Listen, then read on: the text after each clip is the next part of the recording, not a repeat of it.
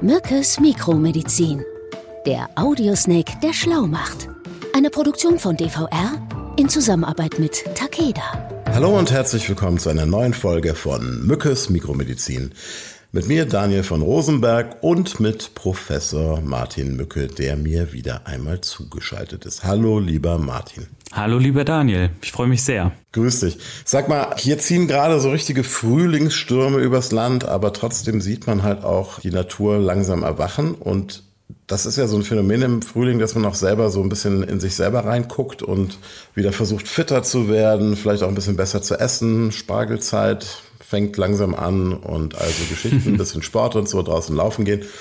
Das Thema Frühling bringt mich auf ein anderes Thema, was auch mit dem Wörtchen früh anfängt, nämlich Früherkennung. Ja, quasi der, der Check-up für unseren Körper. Genau, damit wir gut durchs Jahr kommen und den nächsten Frühling auch noch erleben.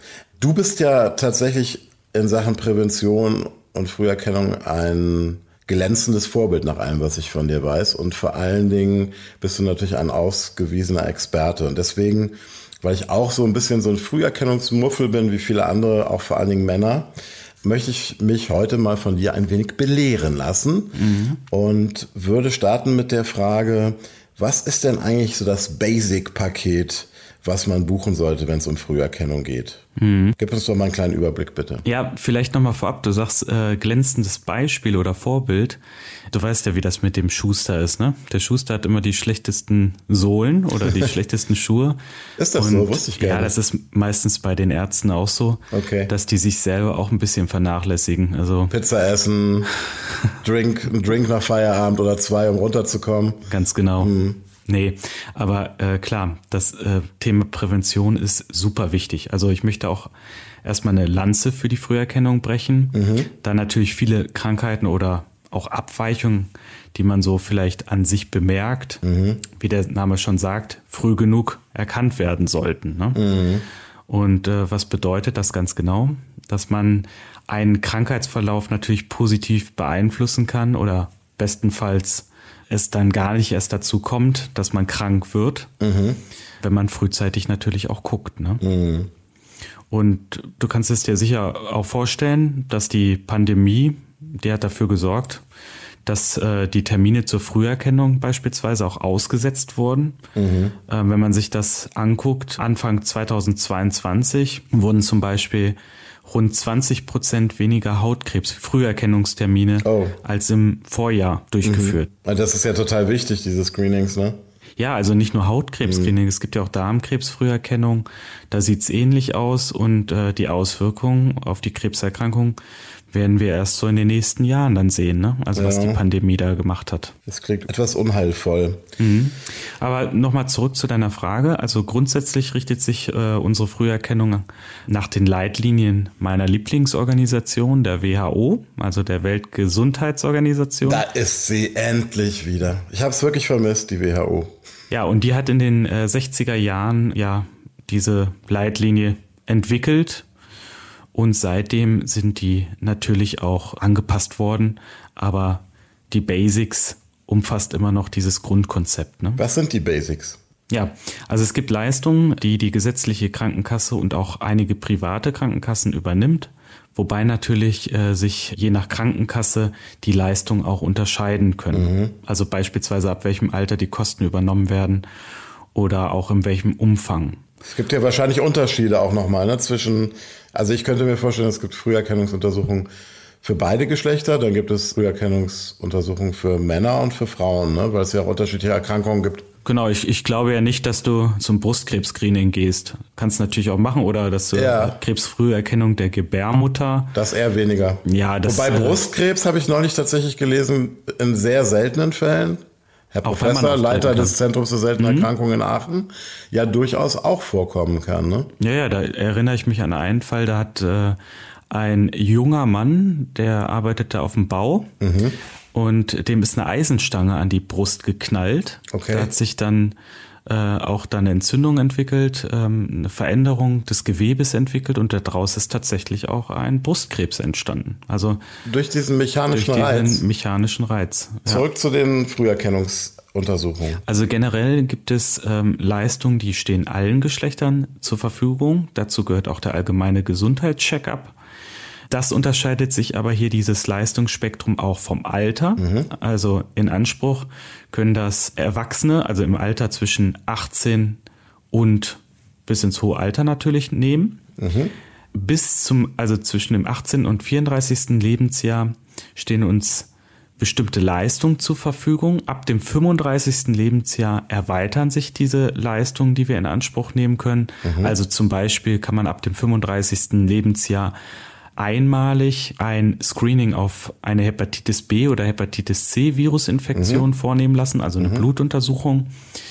Und das wird dann auch von der gesetzlichen Krankenkasse dann übernommen. Mhm. Zu dieser Basic-Untersuchung, die steht uns einmalig alle drei Jahre zur Verfügung. Das gerade muss ich nachhaken, das ist ein bisschen missverständlich für mich. Ja. Also einmalig heißt alle drei Jahre darf man eine Untersuchung in Anspruch ganz nehmen. Genau, okay. Ganz genau, mhm. ja. Und dazu gehört dann eine Anamnese, also Fragen, die Beschwerden abfragen, Erstellung eines Risikoprofils, mhm. zum Beispiel Rauchen, Übergewicht, familiäres Krebsrisiko beispielsweise mhm. auch mhm. und Überprüfung des Impfstatus, das ist ja auch immer sehr wichtig. Dann aber auch die äh, körperliche Untersuchung, also man erhebt den sogenannten Ganzkörperstatus, also man mhm. guckt von von den Haaren bis zur Fußsohle sozusagen. Mhm. Äh, man guckt sich alles an, einschließlich der Messung des Blutdrucks. Und dann werden äh, bestimmte Blutuntersuchungen durchgeführt. Kave, hier wird nicht alles abgeklärt, sondern es gibt bestimmte Laborleistungen, die uns da zur Verfügung stehen. Zum Beispiel mhm. die Erhebung eines Lipidprofils. Dazu gehören beispielsweise die Cholesterinwerte, mhm. die erhoben werden, aber auch zum Beispiel der Glucose Stoffwechsel wird angeguckt, also Zucker, Diabetes, ne? Diabetes, äh, Prädiabetes etc. Mhm. Das Ganze wird dann ergänzt ab dem 35. Lebensjahr, dass dann auch eine Urinuntersuchung möglich ist, mhm. wo man dann halt guckt, findet man da Eiweiße, äh, Zucker auch oder gibt es vielleicht äh, rote oder weiße Blutkörperchen mhm. oder auch Nitrit im Urin. Und okay. dann kann man halt gucken, funktioniert die Niere richtig, mhm. gibt es vielleicht irgendwelche Auffälligkeiten. Ne? Also das ähm, sind ja dann auch Hinweise, ob alles vernünftig funktioniert. Mhm. Dann erfolgt vom Arzt dann auch die entsprechende Beratung über die Untersuchungsergebnisse, mhm. ähm, also sofern medizinisch natürlich angezeigt. Und wir haben vorhin schon drüber gesprochen, die spezifischen Sachen ab dem 35. Lebensjahr haben wir auch die Möglichkeit, dann das Hautkrebs-Screening in Anspruch zu nehmen, alle zwei Jahre. Und auch die Früherkennung von Darmkrebs ab dem 50. Lebensjahr Mhm. Einmal im Jahr mhm. und ab 55 alle zwei Jahre. Ne? Okay. Das ist ja auch ein Thema, was sehr vernachlässigt wird, weil da, glaube ich, auch noch einige ja, krude Vorurteile unterwegs sind, was jetzt diese, die Prozedur an sich angeht. Das ist aber eine Sache, die total wichtig ist. Ne? Das soll man, glaube ich, ab 50 sogar einmal im Jahr machen. Und ab 55 kann man es dann alle zwei Jahre machen. Warum das so ist, kannst du das erklären? Hat das was mit der Zellteilung, der Verlangsamung der Zellteilung zu tun oder warum ist das so? Also wenn du das regelmäßig machst und am Anfang natürlich guckst, also Früherkennung, was ist das? Du hast halt die Möglichkeit halt äh, zu gucken, gibt es Blut im Stuhl über eine Blutuntersuchung? Mhm. Also das sind diese Schnelltests, wo man gucken kann. Das sogenannte okkulte Blut. Und dann gibt's mhm. halt die äh, Möglichkeit der Darmspiegelung, der, also die sogenannte Koloskopie ab 55 Jahren, zweimal mhm. im Abstand von 10 Jahren, die man mhm. dann in Anspruch nehmen kann. Und dann muss man halt gucken, hat man da ein Risikoprofil? Gibt es zum mhm. Beispiel in der Familie häufiger Auffälligkeiten, also Darmpolypen beispielsweise? Ja. Oder wurde da vielleicht sogar was gesehen? Wurde da ein Polyp abgetragen? Okay. Dann muss man natürlich regelmäßiger dann auch zur Untersuchung. Ja, verstehe. Das waren die allgemeinen mhm. Gesundheitschecks. Gehen wir doch mal weiter. Frauen, die ja. haben ja dann auch nochmal spezifische Körperregionen und Organbereiche, wo, wo halt Früherkennung sehr sinnvoll ist. Ja, also da sprechen wir beispielsweise über die Krebsfrüherkennung im Gebärmutterhals. Ne? Oft junge Frauen ja im Übrigen ja, trifft, leider. Genau. Ne? Auch seit, ich glaube, erst seit ein paar Jahren ist ja auch klar, dass es auch einen, einen Virus gibt, mhm. der sexuell übertragbar ist, der im Übrigen meines Wissens, korrigiere mich, wenn ich falsch liege, ja auch von den Männern übertragen wird tatsächlich. Ne? Ja. Wann sollte man diese Früherkennung machen, was diese Art des Krebses angeht? Ja, so ab dem 20. Lebensjahr. Mhm. Ne? Ähm, es gibt auch Risikoprofile oder Frauen, wo man vielleicht früher dann auch noch gucken sollte. Mhm. Äh, deswegen ist ja auch eine äh, regelmäßige gynäkologische Anbindung auch sinnvoll. Mhm. Es gibt ja viele Frauen, die sehen die Gynäkologin häufiger als den Hausarzt mhm. und nutzen quasi auch die Gynäkologin dann als Hausärztin oder Hausarzt. Ja. Aber das ist, ist wirklich wichtig. Das ist ein interessanter Aspekt, im Übrigen ja auch bei den, bei den seltenen Erkrankungen übrigens. Ne? Also das sollte man auch nicht vernachlässigen, gerade bei Frauen, die Wichtigkeit der Gynäkologin oder des Gynäkologen als auch Vertrauensperson. Genau. Und dann vielleicht ergänzend, also wir haben ja nicht nur die Krebsfrüherkennung des Gebärmutterhalses, sondern auch äh, Krebsvorsorge der Brust, ganz mhm. wichtig. Ne? Die, die Mammographie, ne? Genau. Nee, erstmal äh, auch so. das Abtasten, Ach, okay. Hm, äh, die Untersuchung der Brust, das ist einfach wichtig. Mhm. Wenn Auffälligkeiten sind, natürlich auch das Thema der Mammographie, mhm. die auch zur Verfügung steht. Aber auch bei den Frauen Thema Darmspiegelung, auch hier Koloskopie wie bei den Männern, mhm. äh, spielt natürlich auch eine große Rolle. Wichtige Rolle. Ich springe gerade noch einmal kurz zurück bei der ähm, Gebärmutterhals, also dem Krebs des Gebärmutterhalses. Gibt es ja mittlerweile gegen diesen Virus, den ich erwähnt habe. Wie heißt der denn nochmal? Irgendwie HPV. HPV, ne?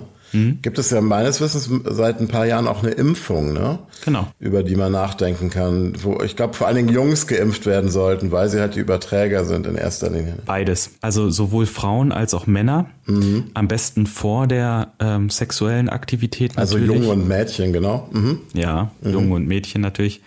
Und das ist äh, schon äh, eine gute Möglichkeit der Prävention. Super. Ja. Ja, das finde ich immer erstaunlich. Ne? Das ist so ein bisschen wie bei dem Thema, was wir auch schon mal hatten, Helicobacter. Äh, ich finde es immer wieder spannend zu sehen, dass dann auch doch immer wieder neue äh, Gamechanger auch äh, entwickelt werden und in der Forschung entdeckt werden. Ähnlich wie jetzt auch diese mRNA-Impfstoffe, dass man nicht irgendwie auf dem Level bleibt von, hey, wir haben Penicillin, sondern äh, das spannende neue, ähm, die Forschung einfach immer weitergeht und auch immer wieder Dinge entwickelt werden, die auch wirklich eine ganz praktische Anwendung finden in der Medizin. Ja. Männer. Männer, ja. Nehmen wir den Arm. Männer geben Geborgenheit, um es mit Herbert Grönemeyer zu sagen. Und Männer haben eine Prostata. Aber Männer sind auch verletzlich. Ja, genau. äh, sagt er, glaube ich, auch in dem Song. Ja. Was ist bei Männern die Achillesferse? Wo müssen die aufpassen? Ganz klar die Prostata natürlich, also mhm. Untersuchung der Prostata ab dem 45. Lebensjahr äh, spielt das hier eine Rolle und wird auch bezahlt. Mhm. Darmspiegelung auch wieder mhm. Thema. Und auch neu oder relativ neu hinzugekommen, auch die Früherkennung von Aneurysmen. Ne? Das sind also diese Bauchaortenaneurysmen, mhm. weil äh, das halt was ist, was man sehr gut auch im Ultraschall erkennt. Und wenn es früh erkannt wird, kann man es natürlich auch beheben. Wenn man es nicht erkennt äh, und so ein Aneurysma platzt, dann ähm, ist man tot. Erstmal ja. schlechte Karten. Ja.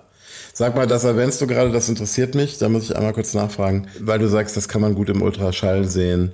Dauert das denn relativ lange, bis sich sowas entwickelt? Oder kann das auch spontan entstehen, ich sag mal, übers Wochenende salopp? Naja, theoretisch ist ja alles möglich. Ne? Ja. Also äh, meistens ist es so, dass diese Aneurysmata sich dann halt vergrößern mit der Zeit und ab einer bestimmten Größe. Das sind so Aussackungen ne? in, den, in den Blutgefäßen. Mhm. Mhm.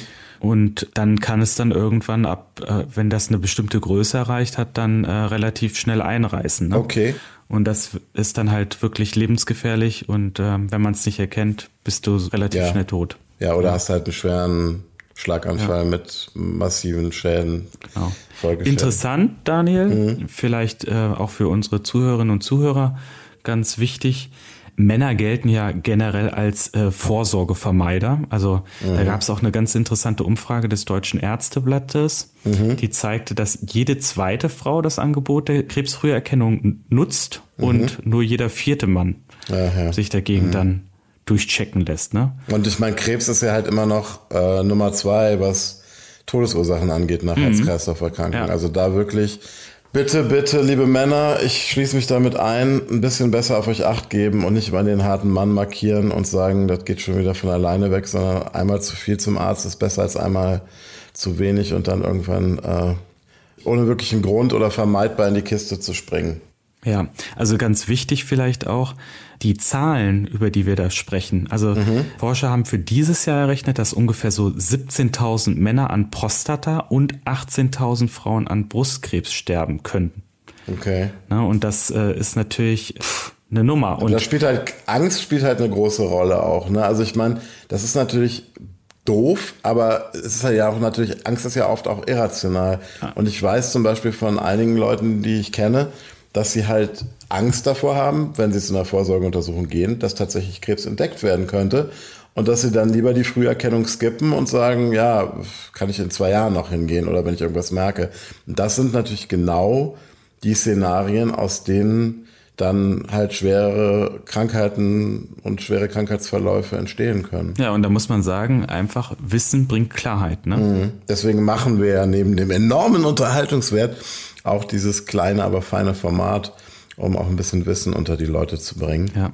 Und ich lerne vor allen Dingen auch von dir. Dafür auch nochmal vielen Dank. Ja, aber wie wichtig das ist, äh, kann man ja vielleicht an einem Beispiel nochmal zeigen. Mhm. Zum Beispiel Früherkennung des Gebärmutterhalskrebs. Ne? Mhm.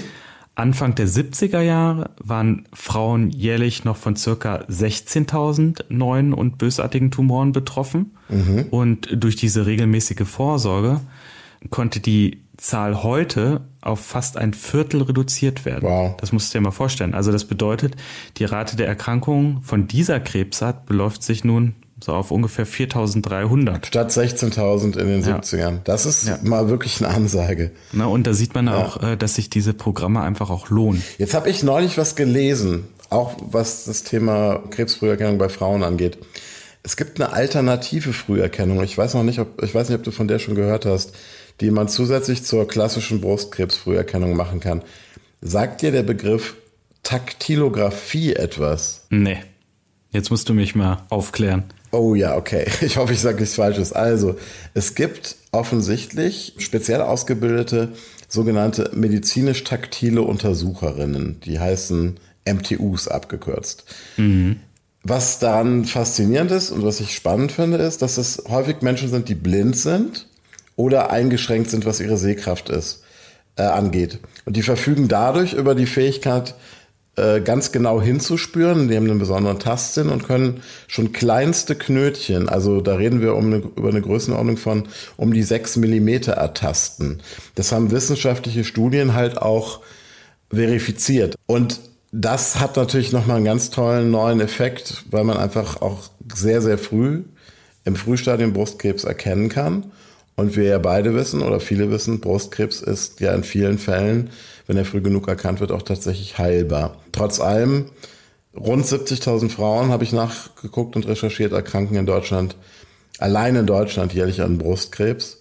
Und umso wichtiger ist es natürlich, solche Auffälligkeiten früh genug zu erkennen und zu behandeln. Mhm. Jetzt habe ich dir auch mal was beigebracht. Wow. Ja, toll. Ja. Jetzt haben wir über Erwachsene gesprochen. Jetzt kommen wir wieder zu unserem Dad-Status. Wir haben Kinder und wir wissen von den Terminen, die man schon ja relativ schnell nach der Geburt hat, die sogenannten U's, das sind ja auch mhm. Früherkennungs- und Vorsorgeuntersuchungen. Ganz wichtig, ne? ganz wichtig, ja. Und ähm, ich kann mich noch gut daran erinnern, dass ich ähm, vor allen Dingen, als mein Sohn noch kleiner war, halt gefühlt alle paar Wochen, alle paar Monate mit diesem gelben Heft beim Kinderarzt saß. Ja, du wirst ja auch eingeladen, ne? Von genau. oberster Stelle, von den Gesundheitsämtern. Erklär mir doch noch mal ganz kurz, wir sind schon echt lange hier zugange, was genau bei diesen Vorsorgeuntersuchungen wichtig ist und vielleicht auch noch mal ganz kurz, was in den einzelnen Untersuchungen passiert.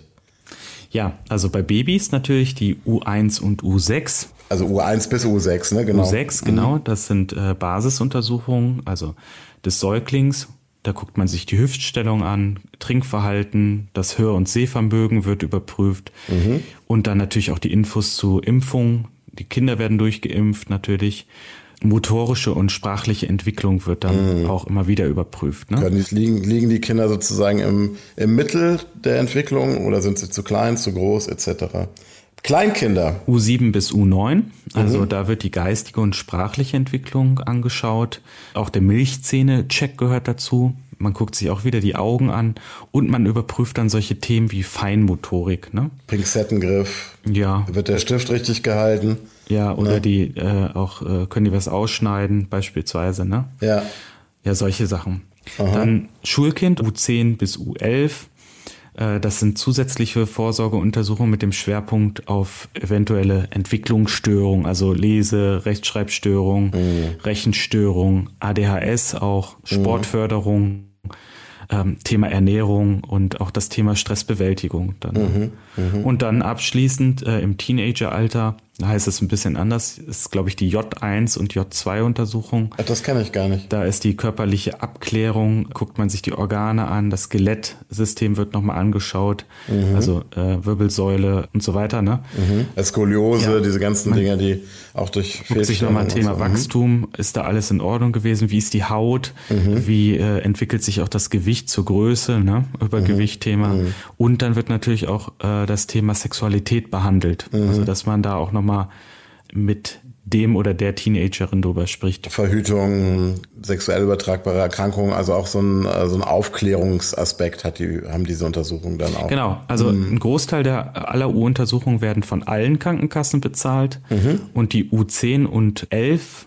und die, ich glaube, die J2 gelten je nach Krankenkasse so als Zusatzleistung, mhm, meine ich. Mhm. Okay. Die sind aber zu empfehlen, gerade wenn Jugendliche im Vertrauen Dinge erzählen möchten mhm. und abgeklärt haben möchten. Also Dinge, die sie vielleicht nicht mit ihren Eltern unbedingt besprechen wollen. Kann man dann mit der Ärztin oder dem Arzt machen, ne? Mhm. Ja, gerade weil, das, das ist übrigens ganz kurz noch eine interessante Frage.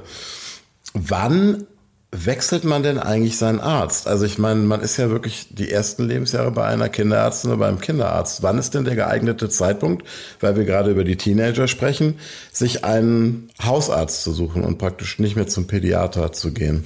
Ja, das ist wirklich unterschiedlich. Es gibt ähm, Heranwachsende, die sagen schon relativ früh, sie wollen zu dem gleichen Arzt gehen wie Mama und Papa. Also mhm zur Hausärztin oder Hausarzt. Dann gibt es natürlich auch Regionen, die haben gar keine Pädiater, sondern da gibt es vielleicht nur einen Hausarzt. Mhm. Da kümmert sich auch der Hausarzt um die Kinder natürlich. Ne? Martin, kommen wir nochmal zu dem ja leider irgendwie sehr negativ, also zu Recht negativ besetzten Krebs. Bei der Früherkennung auch von verschiedenen Krankheiten, im Übrigen ja auch den seltenen Erkrankungen, spielt ja mittlerweile die Genetik auch eine relativ große Rolle. Nun ist das ja immer noch ein sehr kostenintensives Feld und verständlicherweise auch etwas, was natürlich jetzt eine klassische gesetzliche Krankenkasse nicht unbedingt übernimmt, es sei denn, es gibt da wirklich eine, einen Verdacht.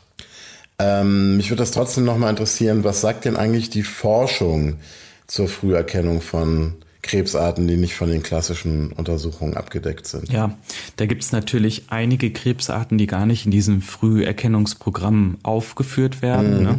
Lungenkrebs habe ich zum Beispiel vermisst tatsächlich. Genau, und das ist ja auch eine Krebserkrankung, die, die äh, ich glaube, die meisten Tode zu verzeichnen hat. Kannst ja rund 24 Prozent der Männer sterben an Lungenkrebs im Kontext einer Krebserkrankung. Ne? Und mhm. bei Frauen liegt die Sterblichkeit bei Lungenkrebs ungefähr bei 15 Prozent der Krebstodesfälle. Ne? Das weiß ich aber aus dem erweiterten Bekanntenkreis auch, dass es ja gerade bei Lungenkrebs so ist, dass die Tumore lange Zeit wachsen und gar keine wirklichen Probleme machen. Also das heißt, man bemerkt es gar nicht. Ja. Man denkt immer, es geht direkt los mit Husten und irgendwie äh, Blutspucken, aber das ist ja wirklich dann schon, sage ich mal, in sehr fortgeschrittenem Stadium überhaupt erst der Fall. Und dann ist es ja oft auch schon zu spät für die Heilung. In der Recherche habe ich allerdings gelesen, dass es diverse Studien gibt, die belegen, dass durch jährliche Screenings, die man ja durchaus durchführen könnte, die mhm. Mortalität, also die Sterblichkeit durch Lungenkrebserkrankungen um bis zu 20 Prozent äh, gesenkt werden könnte. Ja, siehst du mal. Das ist, äh, das ist, hört sich viel an, ist mhm. auch sicherlich eine gute Sache. Aber da muss man dran denken, wie machst du das? Also du überprüfst die Leute oder äh, guckst natürlich nach der Erkrankung mittels CT, also im Bildgebungsverfahren. Computertomographie. Mhm. Computertomographie, genau. Mhm. Was dann ja natürlich auch eine äh, gewisse Strahlenbelastung bedeutet. Und, mhm. äh, und manchmal findet man beispielsweise Knoten, die ansonsten niemals Probleme gemacht hätten. Ne? Und die setzen dann auch die mhm. Patienten erst recht unter Stress. Ne? Und dann wird das dann wieder abgeklärt und dann gibt es vielleicht eine Bronchoskopie, wo man dann halt in die, in die Lungen dann äh, reingeht oder sowas, ne? Und mhm. das dann biopsiert und dann kommt da nichts raus. Klar, kann man alles machen, aber man muss halt gucken, sind das auch Sachen, die angemessen sind. Ja. Und ja, okay. die man auch einfach erledigen kann und die nicht unter Umständen, also wir haben ja gesagt Strahlenbelastung, das kann ja auch wieder was auslösen. Mhm. Sag mal, ähm, im, im Zuge der Recherche habe ich allerdings auch gesehen, dass da Frauen tatsächlich in größerem Maße von profitieren würden. Mhm. Ähm, woran liegt das? Weißt du das? Ja, die haben tatsächlich einen Vorteil, mhm. da beim Screening der Lunge, insbesondere bei Frauen, Adenokarzinome gefunden werden. Also die treten häufiger bei Frauen auf als bei Männern. Mhm. Und die sind halt auch einfach besser behandelbar. Ne? Mhm. Das ist auch ein wichtiger Faktor wer ab wann von einer Lungenkrebsfrüherkennung wirklich profitiert. Ne? Okay, das heißt, man sollte da wahrscheinlich einfach auch eine etwas individuellere Früherkennung gerade im Bereich der Risikogruppen ganz genau ähm, durchführen. Ja. Ne? ja. Gut, mein Lieber, wir haben, du weißt, ein sehr wichtiges und sehr interessantes Thema ist jetzt sehr ausgiebig und lange gesprochen. Eine Sache möchte ich zum Abschluss aber noch loswerden, die habe ich vorhin auch schon mal angetriggert. Du bist ja ausgewiesener Spezialist für seltene Erkrankungen und am Ende dieser Episode möchte ich auch nochmal darauf hinweisen, also einmal darauf hinweisen, dass wir einen Podcast haben, der unglaublich krank heißt. Ähm, dazu sage ich gleich auch noch was. Aber vor allen Dingen bei unklaren Befunden, also wo kein Arzt genau weiß, was ist denn da los, nehmt Kontakt auf zum nächstgelegenen Zentrum für seltene Erkrankungen. Ich spreche da, glaube ich, sehr auch in deinem Sinne noch einmal eine Lanze. Es gibt diese Zentren, bitte nutzt sie auch. Sehr schön. so nach diesem kleinen Plädoyer haben wir auch noch eine kleine Neuigkeit, eine kleine Botschaft in eigener Sache. Mhm. Wir werden uns mal einen kleinen Frühjahrsurlaub gönnen und jetzt einfach mal euch vier Wochen lang verschonen mit unserem Podcast. Danach, im Mai, kommt die neue Staffel von Unglaublich Krank, auf die wir uns sehr freuen und die, wie ich finde, ganz toll geworden ist. Ganz extrem spannende neue Fälle, rätselhafte Fälle mit Esther Schweins und dir, lieber Martin. Und wir freuen uns total darauf, im Mai wieder zu starten und wünschen euch bis dahin erstmal eine gute Zeit, frohe Ostern und bis ganz bald. Bis bald, ihr da draußen. Tschüss. Tschüss. Bis bald. Mach's gut, Daniel. Ciao, ciao. Sie hörten Mückes Mikromedizin. Eine Produktion von DVR in Zusammenarbeit mit Takeda.